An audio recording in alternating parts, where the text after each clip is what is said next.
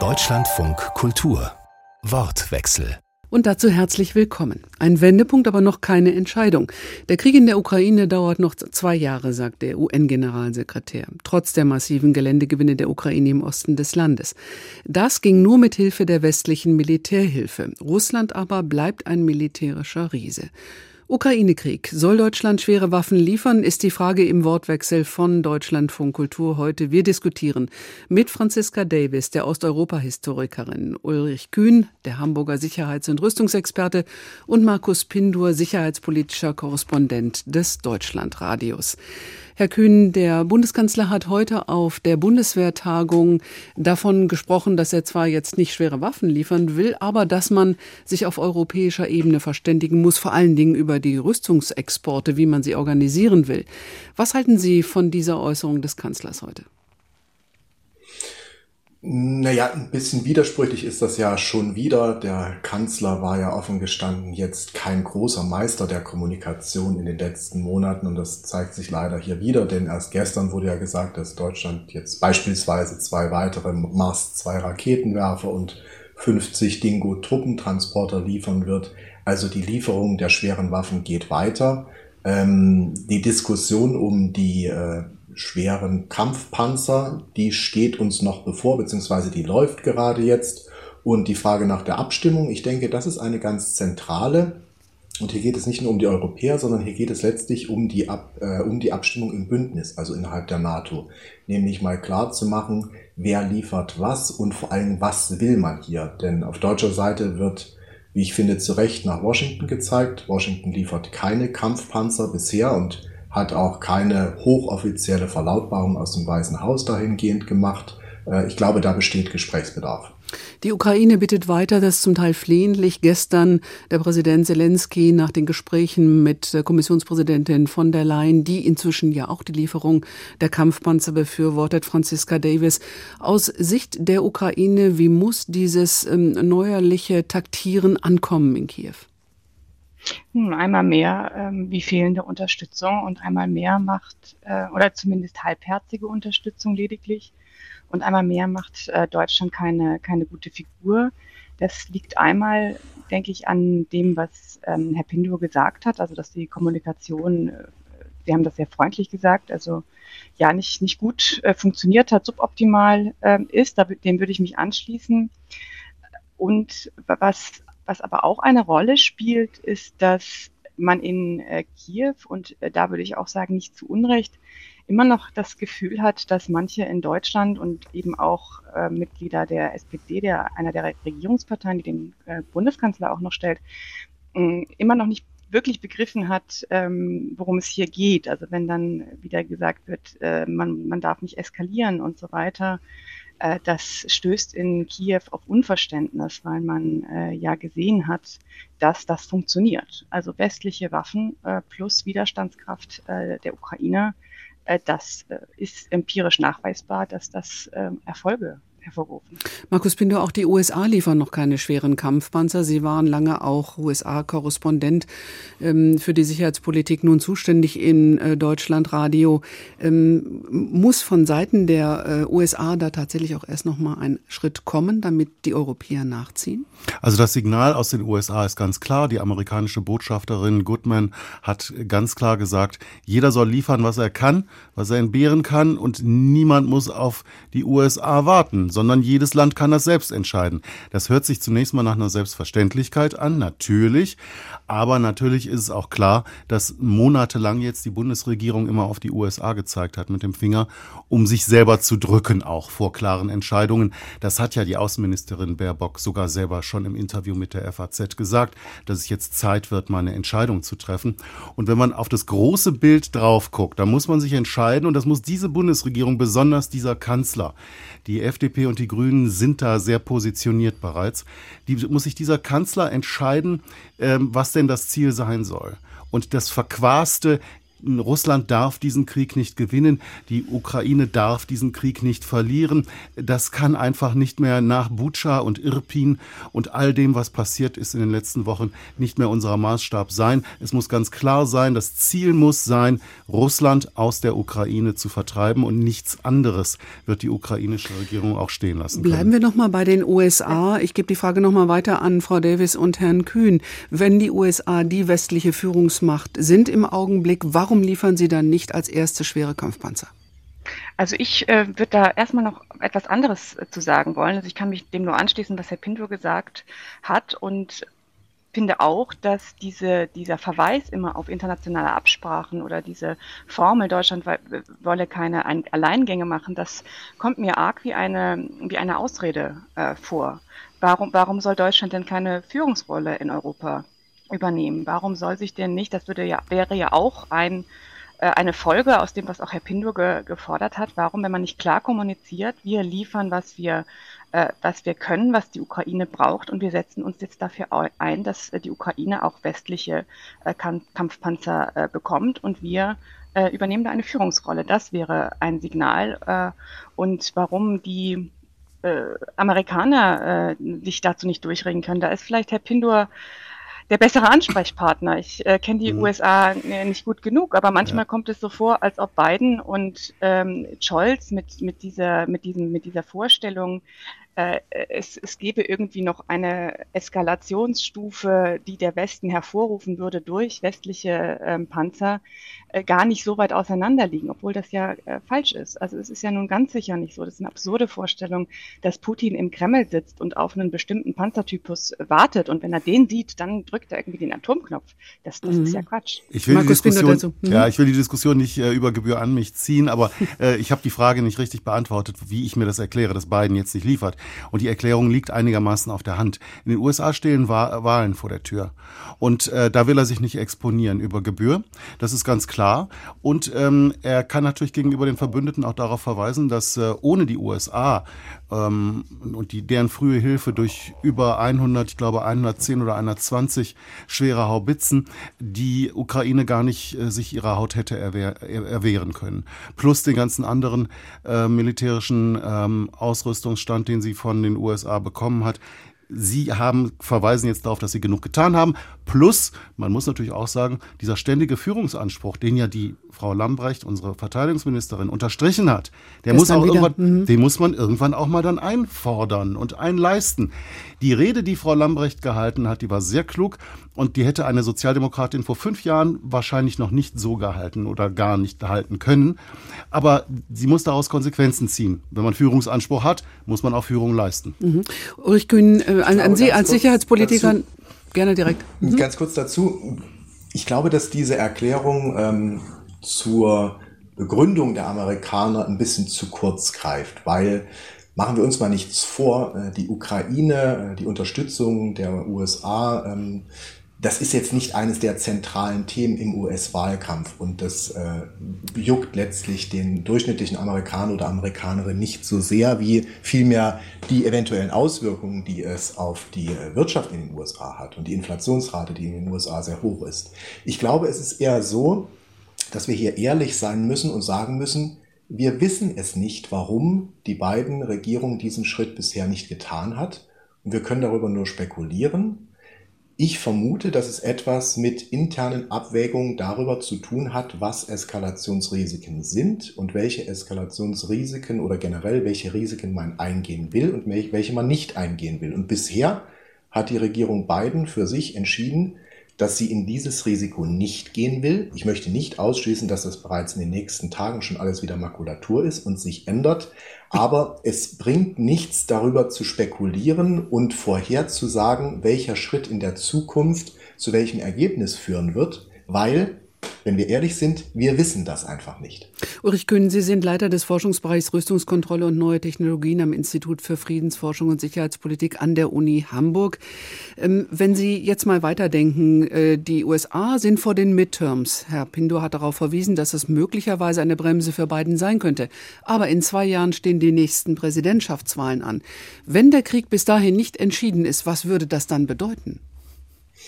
Ja, auch da befinden wir uns natürlich im Bereich der Spekulation. Die generelle Lesart, die man häufig hört, ist einmal die, dass gesagt wird, also sollte jetzt beispielsweise Donald Trump wiedergewählt werden und ins Weiße Haus einziehen, dass sich dann alles radikal ändern würde, auch für Europa und die Ukraine, falls bis dahin der Krieg immer noch läuft oder vielleicht sich festgefahren hat, dass dann die Europäer auf sich allein gestellt wären. Offen gesagt, ich weiß es nicht. Ich wäre jedoch vorsichtig, davor anzunehmen, dass ein Kurs unter Trump zwangsläufig konzilianter gegenüber Russland wäre. Denn eines ist klar, America First heißt natürlich international America First. Und in dem Moment, wo es eine Macht gibt, die äh, die USA herausfordert, also in diesem Fall Russland, wäre Biden eher derjenige meiner Meinung nach, der da vielleicht sogar noch die Militärhilfe verstärken würde. Aber nochmal, das ist zum jetzigen Zeitpunkt Spekulation. Ich warne nur davor anzunehmen, dass sich unter Trump in dieser Hinsicht alles ändern würde, denn bereits in den ersten vier Jahren unter Trump gab es ja eine ganze Menge an Rhetorik, die sich zwar gegen die NATO gewendet hat, wenn man sich dann aber anguckt, was die Regierung Trump eigentlich ausgegeben hat, beispielsweise für die europäische Abschreckungsinitiative, dann war das deutlich mehr als die Regierung Obama davor. Es gibt ja nicht wenige Experten, die sagen, angesichts dieser unsicheren und durchaus spekulativen Situation in den USA müssen die Europäer sehr viel mehr machen, und zwar gemeinsam machen, um diesen Krieg möglichst für die Ukraine schnell zu entscheiden. Frau Davis, was der Kanzler heute gesagt hat, dass man sich auf europäischer Ebene möglicherweise über die Rüstungskontrolle besser verständigt, ist das nicht ein Schritt in die richtige Richtung? Äh, ja, dass man sich abspricht äh, auf europäischer Ebene ist natürlich erstmal immer ein Schritt in die richtige Richtung, aber da wiederhole ich nochmal das, was ich davor gesagt habe. Also Deutschland muss dann eben auch diese Führungsrolle übernehmen, die Sie ja selber auch als Anspruch äh, formuliert ähm, haben. Und es ist ja wohl so, ich meine, ich bin keine Militärexpertin, aber dass eben äh, Militärexperten, die sich mit sowas gut auskennen, wie, wie Gustav Gressel gesagt haben, der Leopard 2 Panzer ist jetzt das, was der Ukraine wirklich helfen würde. Und ich persönlich würde mir wünschen, dass Deutschland sich eben auch äh, als mm, Advokat dieser Lösung, also dass es damit sozusagen mit gutem Beispiel äh, vorangeht. Und ich möchte auch noch mal ein Stück weit widersprechen zu dem, was Herr Kühn gesagt hat. Es ist natürlich immer richtig, dass wir die Zukunft nicht äh, voraussehen können. Ja, das ist, das ist klar. Aber ich glaube schon, dass wir ähm, einiges für wahrscheinlicher und für sehr, sehr viel weniger äh, wahrscheinlich halten können. Und die Vorstellung, dass jetzt an einem bestimmten westlichen Panzertypus irgendwie eine Eskalationsstufe dann nochmal von Russland, die, die ja ohnehin im Moment, die russische Armee und die russische Führung ist ja ohnehin im Moment in einer schwächeren Position, das geht an der Realität in Russland vorbei. Also das ist die russische Führung, die Putin und seine Propagandisten, seine Entourage, die sehen sich im Kampf, in einem vollen Kampf mit dem Westen mit der Ukraine unterstützt vom Westen. Das ist eine Einheit im Grunde genommen inzwischen äh, für sie. Und ich denke nicht, dass sich daran irgendetwas grundsätzlich ändert, wenn andere Waffentypen geliefert werden, wenn andere Panzertypen. Aber nochmal ganz kurz, vielleicht als Replik darauf. Es gibt bei dieser Art von Politik keine Pfadabhängigkeit. Man kann nicht sagen, wir haben dieses Gerät geliefert und deswegen, wenn wir ein anderes Gerät liefern, dann passiert im Grunde nichts anderes. Also natürlich ist es richtig, dass Kampfpanzer der Ukraine jetzt helfen würden, gerade wenn es darum geht, äh, wiedergewonnenes Territorium auch halten zu können. Aber natürlich wäre es auch richtig, dass beispielsweise Kampfflugzeuge den Ukrainern auch massiv helfen würden. Und es würde wahrscheinlich absolut massiv helfen, wenn beispielsweise die NATO wirklich aktiv militärisch in der Ukraine ähm, äh, vorgehen würde. Aber das sind einfach Grenzen, die gerade das Weiße Haus für sich gezogen hat, wo sie sagen, das sind rote Linien. Und nochmal, es sind gerade auch die hartgesottenen, älteren, sehr erfahrenen Sicherheitsexperten in den USA, wie beispielsweise die ehemalige stellvertretende NATO-Generalsekretärin Rose Gottemöller, wie die Geheimdienstkoordinatorin Avril Haines, wie der CIA-Chef Bill Burns, die eben davor warnen, dass man die Eskalationsgefahr, die von Russland ausgeht, nicht unterschätzen dürfe. Und ich denke, das sind Stimmen, die wir zumindest in der Debatte hier wahrnehmen müssen. Das, was da in den USA diskutiert wird, wird debattiert. Das ist vollkommen klar. Ich glaube, Sie unterschätzen einfach die Risiken für die Wahl auch, ähm, Herr Kühn, die das darstellt. Natürlich ist Außenpolitik nie so richtig im Zentrum der amerikanischen Wahlkämpfe. Vielleicht mal in den letzten Jahrzehnten hier und dort mal gewesen, aber im Prinzip natürlich nicht. Die Sache ist aber die, bei einem außenpolitischen Engagement kann natürlich auch immer etwas schiefgehen. Das weiß man vorher nicht. Also geht man dieses Risiko nicht ein, um sich von vornherein da etwas abzusichern mit Blick auf die Wahl. Das ist das eine. Das andere ist, Polen hat über 250 Kampfpanzer und zwar von der Bauart T-72. Die sind übrigens NATO-kompatibel umgerüstet, also in gewisser Hinsicht auch westliche Kampfpanzer geliefert. Und da sind die USA den Polen auch nicht in den Arm gefallen. Und die deutsche Politik ist einfach so widersprüchlich. Das ist so auffällig. Einerseits hat man 100 Schützenpanzer vom Typ Marder dort stehen, die sehr gut sind und immer noch sehr hohe Kampfkraft hat. Die stehen bei der Industrie rum. Die müssten nicht aus den Beständen der Bundeswehr entnommen werden. Ebenso die, die Leopard 1 Panzer? Die könnte man sofort rüberschicken und der Exportantrag ist seit Ende März gestellt und wird nicht bearbeitet im Bundeskanzleramt. Das muss man ganz klar sagen. Dort stoppt das. Gleichzeitig liefert man jetzt aber aus Bundeswehrbeständen 50 Dingo-Fahrzeuge. Das ist auch wichtig und gut und richtig.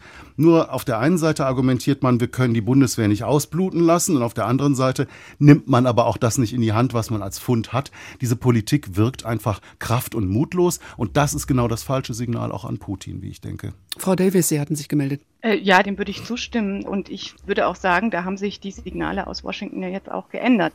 Und ich sehe einfach keinen vernünftigen Grund, warum Deutschland jetzt nicht mit der Lieferung von Leopard 2 Panzern ja vorangehen sollte. Also es, ich, ich halte die, mhm. die Wahrscheinlichkeit, dass daraus eine Eskalation aus Moskau folgt, wie die auch immer aussehen mag. Also das ist ja auch nochmal die Frage. Dieser also, Krieg ist natürlich ja, ich bin, ich bin ja eigentlich, eskaliert. Ich bin, Mehr kann der, man nicht der Krieg, eskalieren. Der also, Krieg ist, ist eskaliert und ich hoffe, wir kommen noch zu, zu Themen, wo ich als Historikerin was zu sagen mhm. kann, weil bei den militärischen Fragen bin ich natürlich auch auf, auf die Militärexperten Ganz angewiesen. Aber einfach mal aus meiner Kenntnis äh, Russlands und der russischen Politik, also diese, diese Vorstellung, dass, ähm, also auch, oder wie Kevin Kühnert gesagt hat, wir würden dann in einen Krieg mit Russland hineinschlittern oder wir würden dann noch zu einer weiteren irrationalen Verhalten äh, Russland möglicherweise animieren. Da frage ich mich wirklich, wo er in den letzten sechs Monaten war. Was war denn rational daran, was Russland in den letzten sechs Monaten getan hat? Wir befinden uns aus Russlands äh, Sicht längst in diesem Krieg als Kriegspartei, auch wenn wir es völkerrechtlich nicht sind. Und ich finde einfach diese Vorstellung,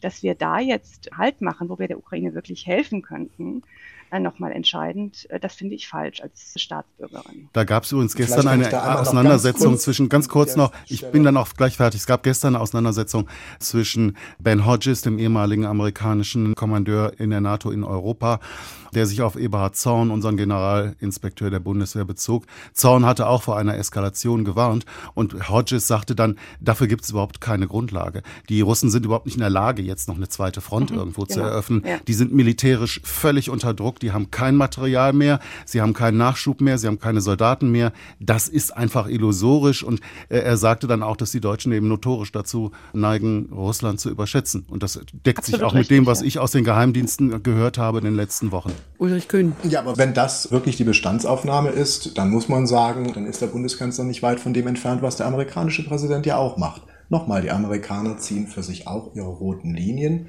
Und das natürlich genau ist es nicht. so, dass Russland diesen, dass Russland diesen Krieg weiterhin auch eskalieren kann. Das haben wir sogar schon gesehen jetzt als direkte Reaktion. Also das heißt, dieser Beschuss von den äh, zivilen äh, Elektrizitätsumschaltwerken mit Hochpräzisionsraketen. Äh, das war bereits eine erste Eskalation. Das kann natürlich auch weiterhin passieren. Es ist ja nicht so, als würde Russland jetzt plötzlich über keine weiteren Mittel hier mehr verfügen. Das ist eine Fehleinschätzung. Russland sitzt auf sehr großen Arsenalen, gerade auch bei der sogenannten konventionellen Hochpräzisionsmunition, auch wenn die sehr teuer ist. Natürlich werden diese Arsenale kleiner, aber die Möglichkeit der Eskalation ist da. Und der Punkt ist vor allem der, dass man sich eine Sache vor Augen halten muss. Ab einem gewissen Punkt kann Eskalation auf der sogenannten Eskalationsleiter, auch teilweise ein Sprung nach sehr weit oben, durchaus als rational aus Sicht des Kremls erscheinen. Nämlich spätestens dann, wenn der Kreml anfängt, eine eventuelle Niederlage in diesem Krieg mit dem eigenen Überleben zu verknüpfen. Und spätestens an diesem Punkt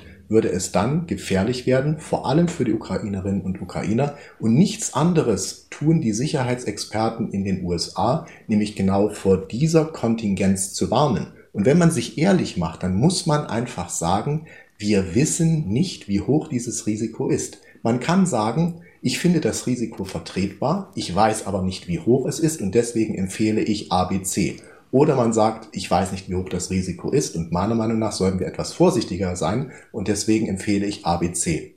Und auf letzter Position befindet also sich Darf ich da noch eine ganz kurz nochmal sagen, das war keine neue Eskalationsstufe. Der Angriff auf zivile Infrastruktur war doch von Anfang an Teil der russischen Strategie. Es ist jetzt natürlich nochmal auf eine andere Art und Weise wahrgenommen worden, weil es unmittelbar auf die Misserfolge in der Region Kharkiv folgte. Aber dass dieser Krieg von Anfang an auch ein Krieg gegen die zivile Infrastruktur war, das ist in dem Sinne keine Eskalationsstufe. Das hat Russland von Anfang an gemacht. Gut, dass Sie das nochmal bemerken, Frau Davis. Wenn wir nochmal einen Moment bei dem Militärischen bleiben, wie wichtig wäre es, dass angesichts des bevorstehenden Herbstes und Winters, wo sich schwere Kampfpanzer möglicherweise im Schlamm festfahren werden, Russland diese Asymmetrie weiter ausbauen kann, um die Infrastruktur wie den Staudamm jetzt zum Beispiel oder Elektrizitätswerke weiter zu beschießen und natürlich für die Bevölkerung in der Ukraine im Winter furchtbare Lebensverhältnisse zu provozieren.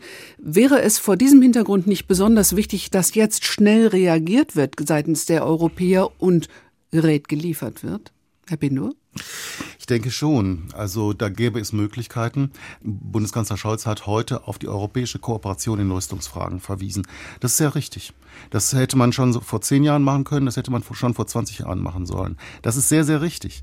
Nur, man könnte es zum Beispiel auch so machen, dass man sagt, okay, wir sammeln jetzt mal. Es gibt nämlich viele Leopard 2 Panzer in Europa. In 13 NATO-Staaten mhm. gibt es Leopard 2 Panzer. Über 2000? Über 2000, mhm. genau. Da könnte man einfach mal sagen, äh, da können wir locker 200 von entbehren, vielleicht auch 300. Dann muss aber die deutsche Bundesregierung die Entscheidung treffen, zu sagen, ihr dürft die Panzer Leopard 2, die wir euch verkauft haben, ihr dürft die an die Ukraine liefern. Da hat Deutschland nämlich immer ein eingebautes Vetorecht. Und da wäre es jetzt mal an der Zeit von Scholz, wie man auf amerikanisch sagt, to put his mouth where his money is. Also einfach das zu tun, was er auch angekündigt hat, nämlich Führung zu zeigen und schlicht und ergreifend mal diese, diese Exportrestriktionen einzuschränken. Sehr konkret hat es ja auch Martin Roth, äh, der Vorsitzende des Auswärtigen Ausschusses, äh, Schrägstrich SPD, auch heute wieder vorgeschlagen. Herr Kühn, für Sie als Sicherheitsexperten ist der Faktor Zeit jetzt ganz wichtig. Der Faktor Zeit ist natürlich wichtig, weil das Momentum jetzt auf Seiten der Ukrainer ist. Äh, damit wir uns nicht falsch verstehen, jetzt hier auch in der Diskussion, natürlich muss Deutschland jetzt weitere schwere Waffen liefern. Und es ist ein bisschen falsch, das Ganze jetzt immer nur auf die Kampfpanzer zu verengen. Mhm. Äh, Deutschland verfügt beispielsweise noch über sehr große Arsenale im Bereich der Artillerie. Das geht zurück auf Bestände aus dem Kalten Krieg und natürlich wäre hier Deutschland in der Lage zu liefern. Und ich finde, das sollte Deutschland, das sollten andere jetzt auch tun. Im Übrigen wir kaprizieren uns in der Debatte immer sehr stark auf Deutschland. Man soll auch mal nach Frankreich gucken. Zwar halten die Franzosen das geheim, was sie liefern, aber ich denke, man darf spekulieren, dass es nicht so wahnsinnig viel ist, was aus Frankreich und anderen Ländern da auch kommt. In, in äh, also so gesehen, ja, wenn wir jetzt ja, äh, uns das Momentum da angucken auf, auf Seiten der Ukrainer, dann muss jetzt geliefert werden, denn diese Gegenoffensive wird nicht mehr lange aufrecht erhaltbar sein für die Ukrainer, gerade auch weil diese Nachschublinien momentan massiv überdehnt werden. Frau Davis, wenn wir nochmal auf Russland schauen, es wurde jetzt auch gesagt, auch seitens äh, des UN-Generalsekretärs, Russland bleibt natürlich ein gigantischer militärischer Gegner. Und so einfach ist er auch nicht zu schwächen. Und die Frage ist, wie sehr stehen die Menschen hinter Putin nach wie vor? Ist der Atem da noch lang? Das ist eine ausgesprochen schwierige Frage. Also das kann ich definitiv nicht beantworten. Da würde ich sagen, das ist eine Aufgabe wahrscheinlich für zukünftige Historikergenerationen, sich das anzuschauen, wie groß die Unterstützung für diesen Krieg tatsächlich in Russland ist. Äh, ich denke, wo wir uns wahrscheinlich auch alle einig sind, ist, dass es nicht Putins Krieg ist, wie es äh, Anfang, am Anfang hieß, wie es manchmal auch noch in jüngster Zeit hieß. Ein mindestens ein erheblicher Teil der russischen Gesellschaft unterstützt diesen Krieg. Das sieht man an den Äußerungen in den sozialen Medien. Das sieht man natürlich auch an den Leuten, die dort tagtäglich im Fernsehen auftreten und teilweise äh, zum Genozid an den Ukrainern aufrufen, zur Zerstörung der ukrainischen Infrastruktur aufrufen, was ja auch teilweise gemacht wird. Und dazu ist auch in Putins Russland niemand gezwungen, äh, das zu tun. Das heißt, auch ein erheblicher Teil der ähm, Eliten unterstützt diesen Krieg es gibt aber auch, und ich denke, das ist auch ein sehr erheblicher Teil, eine Gruppe, die sich dafür nicht wirklich interessiert, also die, die gleichgültig äh, ist gegenüber diesem Krieg. Und bei den, und das ist natürlich auch, äh, das wirkt natürlich auch erstmal stabilitätssichernd für, für das äh, Regime. Und ich glaube, bei den Unterstützern muss man auch nochmal unterscheiden zwischen denjenigen, ähm, ja, wahrscheinlich eher urbanen ähm, Mittelschicht, überhaupt urbanen Schichten, die auch nach wie vor Zugang zu vielen Informationsquellen haben, die ganz genau wissen, was in der Ukraine passiert, die ganz genau wissen, dass äh, hier ein ähm, genozidaler Krieg äh, gegen das Nachbarland geführt wird und äh, zwischen und, und den Unterstützern, die einfach die ähm, Propaganda, die ja auch schon seit 2014 in den Staatsmedien läuft, die auf dem Land leben, nur Fernsehen äh, schauen und die tatsächlich glauben, dass hier für eine gerechte Sache gekämpft wird. Ja, das ist ja, da gibt es erschütternde Berichte von Familien, die ihren 18-jährigen äh, Sohn, äh, 19-jährigen Sohn begraben und, und wirklich der Überzeugung sind, der hat in der Tradition des Großvaters, der, des Urgroßvaters gegen den Faschismus äh, gekämpft. Aber wie da jetzt genau die Zahlenverhältnisse sind, wie groß äh, die also ich könnte das jetzt eben nicht sagen, ja, also wie viel Prozent, ähm, aber ich würde auf jeden Fall sagen, ein ganz erheblicher Teil unterstützt diesen Krieg und teilweise eben auch, obwohl sie wissen oder gerade weil sie wissen, äh, was da passiert wird, da zeigt auch äh, dass ähm, Putin ein bestimmtes Feindbild, das in, in Russland auch eine lange Tradition hat, also so anti-ukrainische äh, Feindbilder auch erfolgreich mobilisieren konnte. Franziska Davis war das, die Osteuropa-Historikerin von der Ludwig-Maximilians-Universität in München. Sie diskutiert im Wortwechsel von Deutschlandfunk Kultur mit Ulrich Kühn, dem Hamburger Sicherheits- und Rüstungsexperten von der Universität dort und Markus Pindur, dem sicherheitspolitischen Korrespondenten des Deutschlandradios. Frau Davis, Sie hatten gerade angesprochen, dass dort noch eine, in Russland eine starke Fraktion ist, die anti-ukrainisch handelt. Äh, auf der anderen Seite gibt es ja sehr, sehr viele Menschen, die sehr stark verbunden sind mit äh, der äh, Ukraine. Also Russland und die Ukraine sind familiär doch sehr eng verknüpft häufig. Ähm, wie stark ist dieses Fund möglicherweise, um einen Krieg, wenn er weiter so zermürbend stattfindet, möglicherweise doch noch mal zu wenden? Äh, da, auch das ist schwer zu sagen, also weil, weil wir einfach nicht genug Informationen haben. Also es gab bei, ja bei vielen, äh, auch in der russischen Zivilgesellschaft, und das muss man auch nochmal dazu sagen, äh, dass es wenig ähm, offenen Widerstand gibt in Russland, hängt ja natürlich auch damit zusammen, dass Putin äh, mit absolut drakonischen, mit Gewalt in den letzten Jahrzehnten schon äh, die russische Zivilgesellschaft ähm, in die Enge gedrängt hat und sie jetzt seit Februar ähm, 24, seit dem 24. Februar im Grunde genommen komplett kaputt gemacht ähm, hat. Und die Leute, die sich äußern, ein enorm hohes äh, Risiko eingehen. Also ja, das, das wissen wir alle. Ähm, formal ist es so. Und das kann natürlich auch jederzeit passieren, dass ein falsches Wort reicht, um für mehrere Jahre, für 15 Jahre in einem Lager mit, unter den entsprechenden äh, Bedingungen, die dort in Russland herrschen, äh, zu landen. also das ist auch völlig, völlig klar. Ähm, aber es war auch gerade in, bei den russischen ähm, oppositionellen Kreisen die Hoffnung am Anfang des Krieges, das wird die russische Gesellschaft nicht akzeptieren diesen Krieg gegen die Ukraine, der man sich ja bei allem, bei aller imperialer Arroganz, die eben auch nicht nur bei Putin und seiner Entourage verbreitet ist, sondern die auch bei äh, in größere, also die größere Rolle spielt in Teilen der äh, russischen Gesellschaft, einen Krieg gegen das vermeintliche Brudervolk, das die Ukrainer ja längst nicht mehr sein will, wird man nicht akzeptieren. Tatsächlich scheint es aber auch so zu sein, dass da wirklich eine Parallelrealität äh, geschaffen worden ist. Also mhm. bis hin dazu, äh, Ukrainer und Ukrainerinnen berichten, dass ähm, sie ihren Verwandten, manchmal sogar Eltern, also da gibt es wirklich erschütternde Berichte, äh, in, in Moskau, in wo auch immer in Russland berichten von dem, was passiert in der Ukraine und zu hören bekommen, ja, ihr seid doch selbst schuld, ihr habt doch dieses Nazi-Regime. Also mhm. Also das ist, ähm, wie gesagt, alles aber auch eine Frage, die man erst wirklich zufriedenstellend beantworten kann, wenn man mehr Zugang zu den relevanten Quellen hat. Also ich glaube, da kommt noch viel Forschungsarbeit auf uns zu. Nun ist die Hoffnung ähm, darauf, dass die ähm, öffentliche Meinung in Russland kippt und dadurch der Krieg also nicht mehr so weitergehen kann, ähm, glaube ich, eine westliche Sicht der Dinge und eine Hoffnung, die sich bislang ja nicht bestätigt hat. Äh, Markus Binder, auch in dieser Woche ähm, war das ja nach dem, zum Teil äh, nach dem fluchtartigen Verlassen der Stellungen seitens der russischen Soldaten wieder so eine Hoffnung, ähm, die die sich wahrscheinlich auch wieder nicht bestätigt hat. Wo ähm, sind denn eigentlich die Möglichkeiten, dass Putin gebremst wird? Ist es tatsächlich China?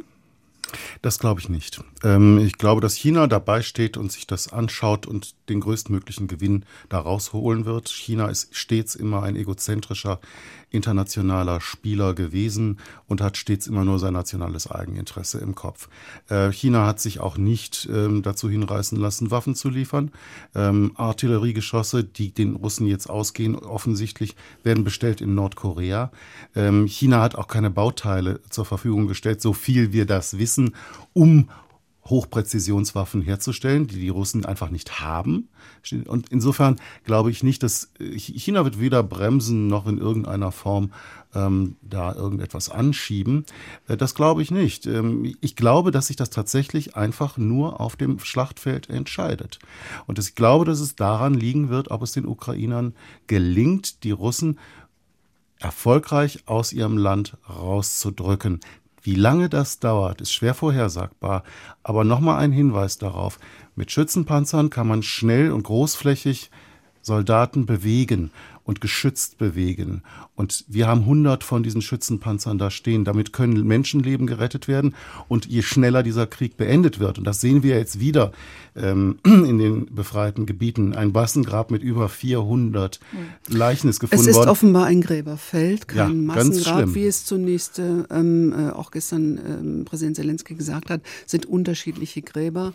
Und das muss noch weiter ermittelt werden. Mhm. Also von Massengrab wie in Bucha kann man noch nicht sprechen. Ja, das macht die Sache nicht besser. Es sind 440. Doch, es ist ein Unterschied. Es ist ein Unterschied, aber es macht Ob die Sache. Menschen bei Flakangriffen getötet ja. wurden oder durch Folter.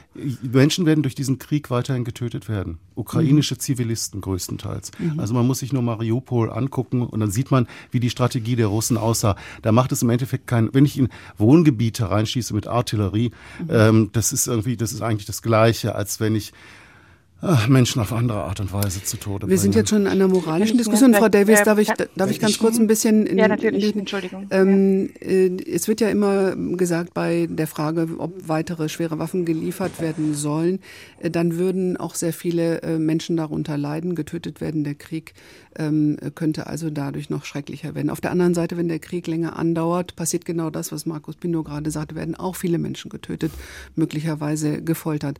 Wie stark ist da die europäische ethische, moralische Verantwortung, jetzt zu intervenieren, zu sagen, genau das wollen wir stoppen, wir wollen schneller vorangehen, um das zu beenden. Auch aus historischer ich würde, Sicht. Ich würde sagen, die ist, äh, die ist sehr hoch und da auch wieder gerade äh, die deutsche Verantwortung, weil das letzte ähm, Regime, das die Ukraine in einem Krieg ähm, besetzt hat, war ja äh, NS-Deutschland und auch die Erfahrungen von NS-Deutschland, das hat die äh, historische Wissenschaft gezeigt. Äh, also man kann sich da zum Beispiel die Arbeiten von Tatjana Tönzmeier, ähm, Professorin in Wuppertal, anschauen. Es ist nicht so, dass ähm, Besatzungsregime, zumal Verbrecher, also wenn es wirklich eine, ein verbrecherisches äh, Regime ist, in dem auch noch bestimmte Feindbilder äh, kultiviert werden, wo die Menschen, die besetzt, also die, die dort leben, wo, wo, ähm, wo das Besatzungsregime operiert, als minderwertig ähm, präsentiert werden. Und genau das passiert ja in der Ukraine als minderwertig, als gefährlich.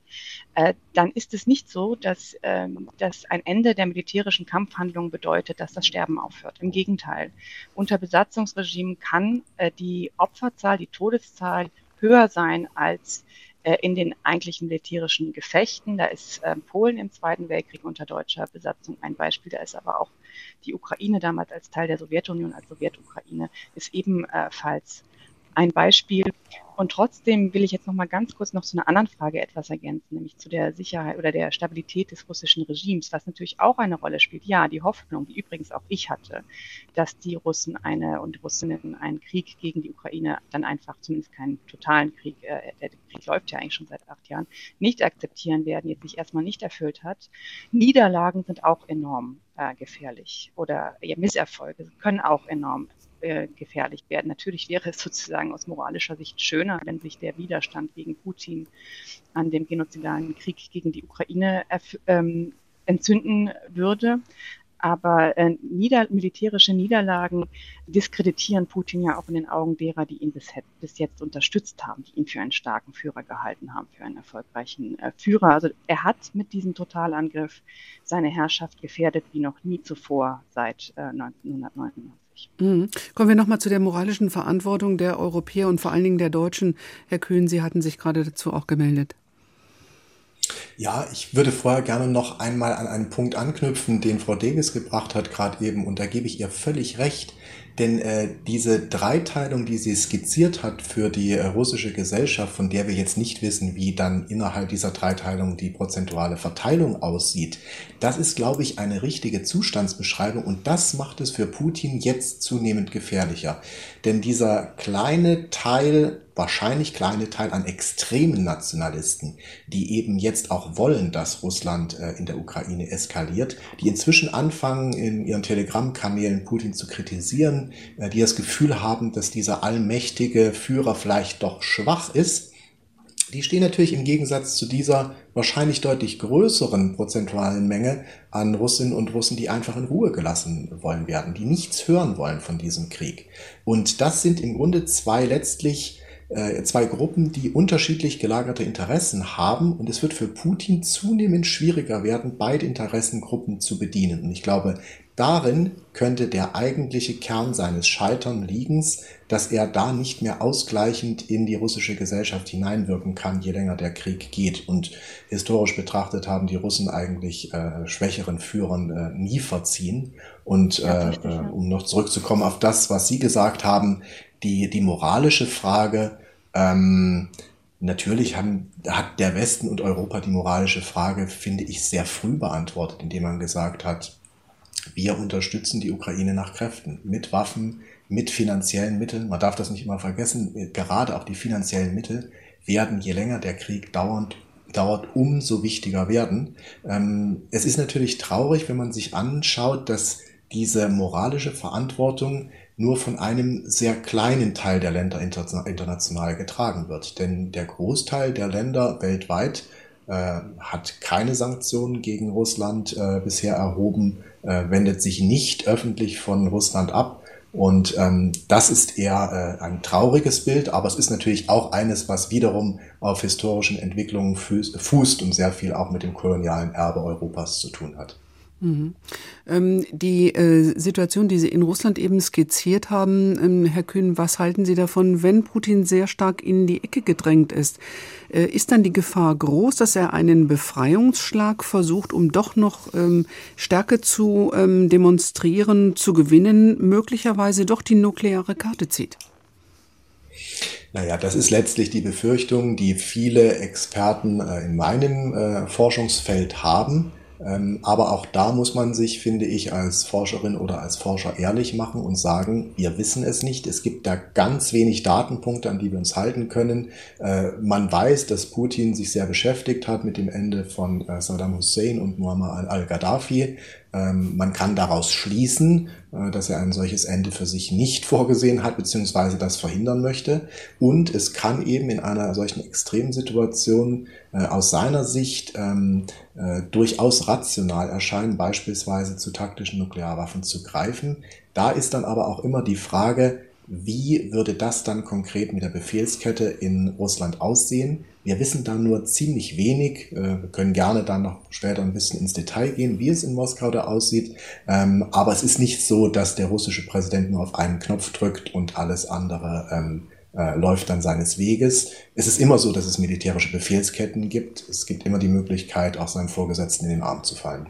Markus Pindo dazu. Hm, die Nukleardoktrin äh, Russlands sieht äh, den Einsatz von Nuklearwaffen dann vor, wenn Russland direkt angegriffen wird und wenn Russland in direkter Gefahr ist oder selber mit Atomwaffen angegriffen wird dass äh, man, er muss sich jetzt nicht unbedingt an dieses Skript halten, Putin. Ähm, nur das ist erstmal ein Anhaltspunkt dafür, dass die Schwelle sehr hoch ist und nicht ohne Grund. Und das ist ein Dokument, was äh, nicht beliebig ist. Also damit signalisiert natürlich Russland seine Abschreckungsbereitschaft äh, an die Welt und die Schwellen, die es da sieht. Insofern, das, da, deutet erstmal nichts darauf hin, dass da tatsächlich äh, Atomwaffen eingesetzt würden. Wir haben bisher auch noch keine keine Anzeichen dafür, dass die aus den äh, aus den Lagern geholt werden. Das ist äh, richtig, aber Herr Kühn hat natürlich recht. Wenn Putin das mit dem Ende seiner Herrschaft verknüpft, eine Niederlage in der Ukraine und mit der Begründung dann taktische Atomwaffen zum Einsatz bringen kann, das kann man nie ausschließen.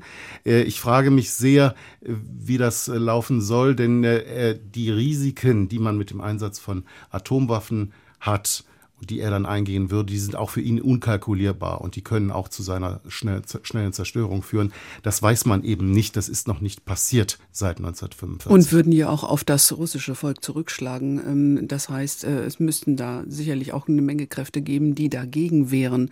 Frau Davis, sehen Sie da welche? Also ich kann mich da eigentlich nur meinen beiden Vorrednern anschließen, die da auch einfach äh, schlicht äh, mehr drüber wissen als ich. Also ich, da muss ich wieder darauf verweisen. Ich lese, was, was Militärwissenschaftler dazu sagen und da scheint doch Konsens, traue ich mich jetzt nicht zu sagen, dafür kenne ich mich nicht gut genug aus, aber da scheint es auch sehr viele äh, kenntnisreiche Leute zu geben, dass sie das aus den genannten Gründen für sehr unwahrscheinlich ähm, halten. Äh, und was ich aber vielleicht noch ergänzen kann, ist, dass das natürlich auch von Anfang an Teil der psychologischen äh, Kriegsführung war. Ne? Also diese, diese ständige ähm, Drohung mit, mit, mit Atomwaffen, diese ähm, ja mit auch mit natürlich auch teilweise erfolgreich mit eben der Angst, dass es äh, zu einer atomaren Eskalation äh, kommt. Und da kann ich mich, wie gesagt, nur, ähm, nur meinen äh, Gesprächspartnern anschließen. Ich halte das für ähm, sehr unwahrscheinlich und es ist eben auch so, dass da doch eine ganz erhebliche Gruppe von Menschen gäbe, die das auch nicht wollen. Also dass da auch noch andere für uns sicher schwer durchschaubare Kräfte, das ist äh, einfach auch wieder etwas, was wir schwer durchschaubar schauen können, weil wir uns die Quellen fehlen. Aber es ist ja, wie, wie schon gesagt wurde, es ist nicht so, dass äh, Putin den Befehl gibt und am nächsten Tag ähm, wird, wird, äh, wird ein Atomschlag ausgeführt. Hat Putin den Westen bislang ordentlich geblufft, Markus Pindu? Ähm, manche haben sich blöffen lassen, andere nicht. Äh, ich vermute leider, dass äh, die deutschen Geheimdienste in ihrer Einschätzung von Russland äh, falscher gelegen haben als zum Beispiel der britische Geheimdienst. Ähm, letztlich kann ich das nicht bewerten und äh, endgültig bewerten, nur so sieht es im Moment aus. Ähm, das ist richtig. Ich glaube, man muss den Blick auch dafür weiten, wo Sie das ansprechen äh, mit dem Bluff.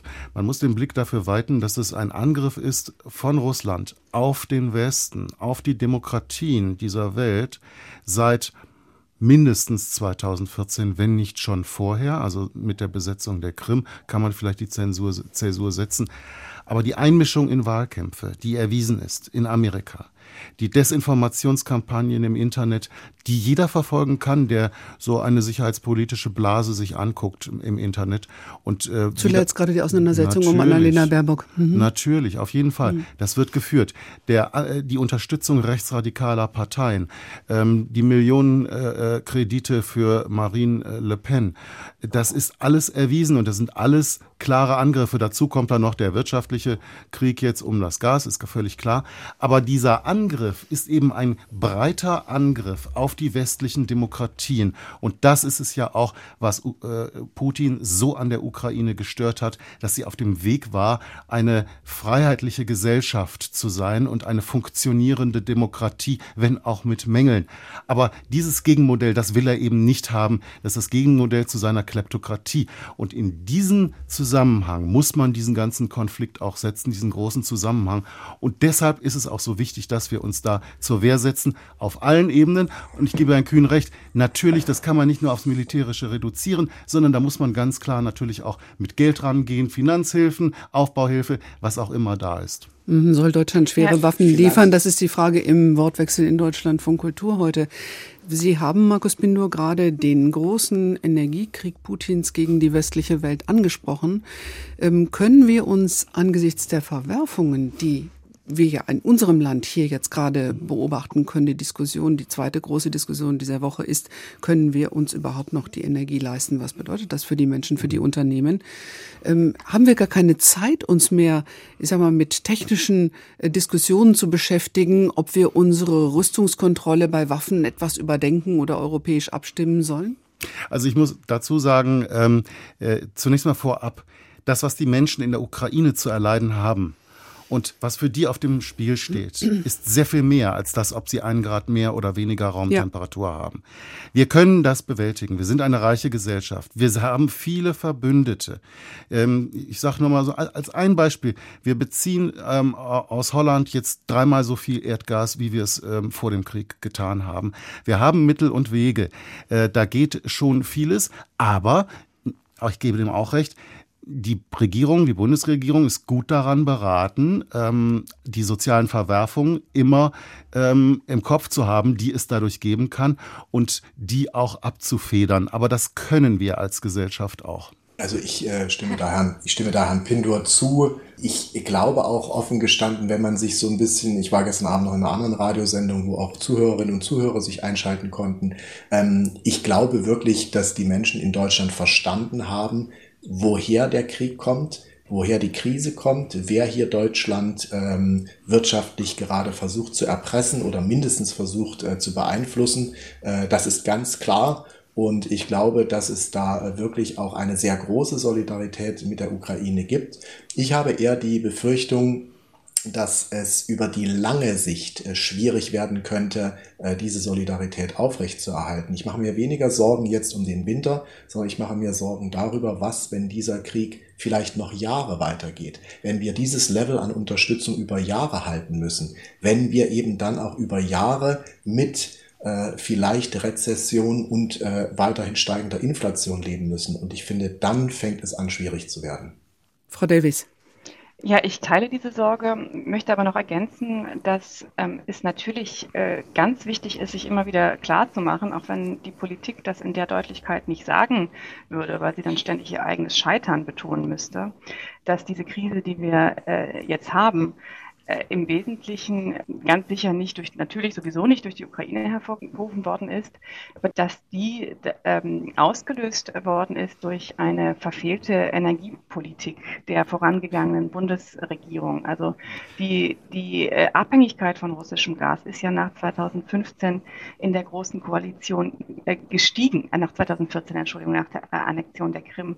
Und äh, es gab lange Jahre laute, immer lautere Stimmen, ob das die Politiker in Ostmitteleuropa waren, ob das Wissenschaftlerinnen waren, äh, gab es immer wieder ähm, die Leute, die darauf hingewiesen haben, dass Russland gefährlich äh, ist, dass es kein vertrauenswürdiger Partner ist, dass diese deutsch-russische Einigung in, in Form von Nord Stream 2 auf Kosten der Ostmitteleuropäer ein strategischer Fehler ist, der nicht nur Ostmitteleuropa schadet, sondern Deutschland auch äh, selbst. Also ich würde mir wünschen, dass wir darüber viel mehr diskutieren würden, warum das so ähm, falsch gelaufen äh, ist und wir überhaupt erst in diese Situation gekommen sind die eben nicht nur mit Russlands Aggression zusammenhängt, sondern eben auch mit einer verfehlten deutschen äh, Russlandpolitik. Ich würde nicht so weit gehen zu sagen, wir, Deutschland hätte diesen Krieg äh, im Alleingang verhindern können. Das halte ich auch eher für unwahrscheinlich. Aber diese fatale Abhängigkeit von russischem Gas, die hätte deutlich äh, früher äh,